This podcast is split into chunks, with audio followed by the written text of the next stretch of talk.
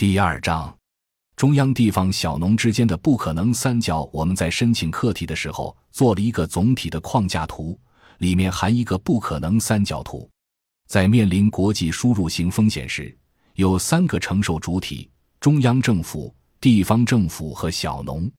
伴随着三十余年的高速发展。中国的中央政府与地方政府在经济基础层面陷入了一个地方产业竞争与中央金融垄断相互强化的循环之中。地方政府主导产业资本竞争，但历史上却几乎出来就不承担产业资本恶性竞争造成的代价，赤字依赖和坏账上交，导致中央政府只能强化财政和金融的权力垄断。实际上。这个制度演变在九十年代末基本形成，但反过来又进一步加剧地方招商引资的竞争。在这一循环往复中，中国经济在中央与地方之间形成了日益固化的层次划分。地方政府的经济基础仍然是产业资本主导的实体经济，而中央政府依靠的经济基础则演变成金融资本主导的金融经济。在客观发生经济分层条件下。中央政府和地方政府各自遵循着不同的政府理性和相应的行为逻辑，两者之间的利益结构格局失衡，也就是所必然，并且因经济分层日益固化，而使得中央的调控即使在经济正常运行条件下也难以贯彻。所以，课题组认为，中央地方利益失衡格局可能将维持很长一段时间。不大可能被一般强调的市场改革或法律约束等现代化制度予以化解。经验表明，在经济正常运行状况下，连有限责任都不承担的公司化地方政府永远是追求高增长的，中央的宏观调控也就不可能被地方政府自觉落实。何况那些见了红灯绕着走的发达地区干部，因粗放 GDP 考核而大多被越级提拔。这就使得地方对抗中央具有利益机制决定的内生积极性，而只有在风险累积至危机爆发的时候，因上下各种利益集团都发生利益受损，中央的宏观调控才有条件的被地方政府接受。中央政府在财政金融领域获得巨大收益，从而实现对地方和农村的强力反哺。从中央下拨的经费结构上看，第一是养人大于养士。第二是专项经费大于一般转移支付，而且经费随着行政层级呈不断衰减态势，级省部级获得的最多，地市级其次，等到最基层的乡镇时成了杯水车薪，并且在项目下达的过程中出现了普遍的精英俘获现象，即地方政府和农村中的政治精英、经济精英结合，把专项转移的项目往往做成套取财政补贴的项目。这样不仅导致惠农项目很难体现中央财政的普惠功能，也使得农村社会的两极分化越来越严重。普通小农在资源要素和经济剩余长期外流的情况下，为了获得收益，或者说为了维持自己的生存，就不断的向生态环境、食品安全、社会稳定、文化等这些弱势领域转嫁负外部性。中央政府每年不得不开支大量的经费在维稳上，但仍捉襟见肘。显然，在基层治理领域面临着因南辕北辙而越来越严重的政府失灵，这是我们现在面临的一个错综复杂的国家安全矛盾。我们叫它“不可能三角”，换句话说是三者之间难以形成利益一致。我们从图示看到，这三者中两两之间矛盾对立。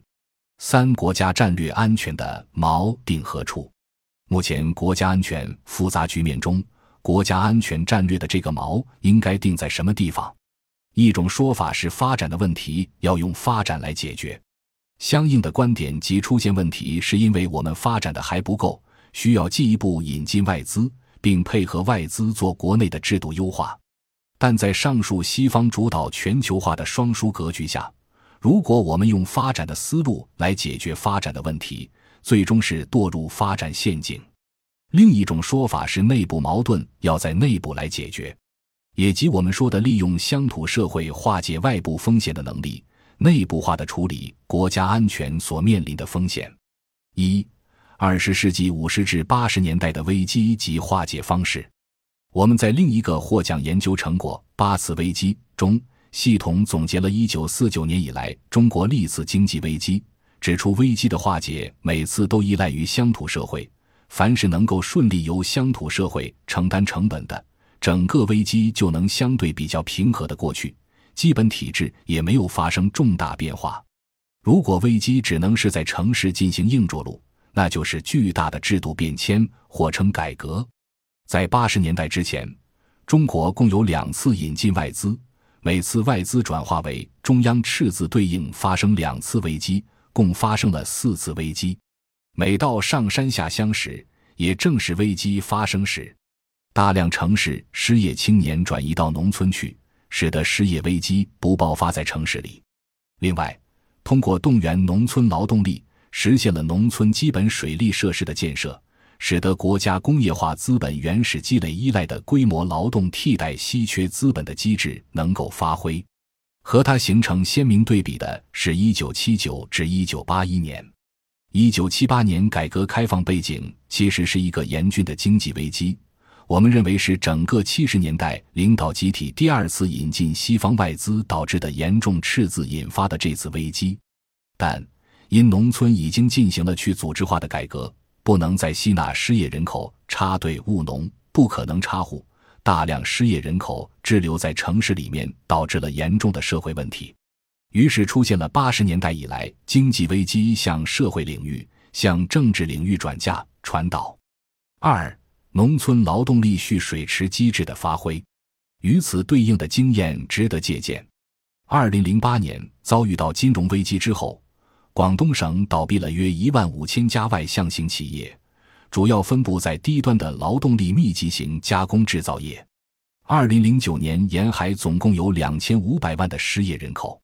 中国有效的经验是通过内部的基础设施建设，吸纳沿海不能就业人员回乡，因此出现了劳动力的回流。这与一九七八年之前的情况有异曲同工之妙。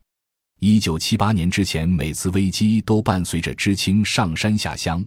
实质是城市失业劳动力向农村转移；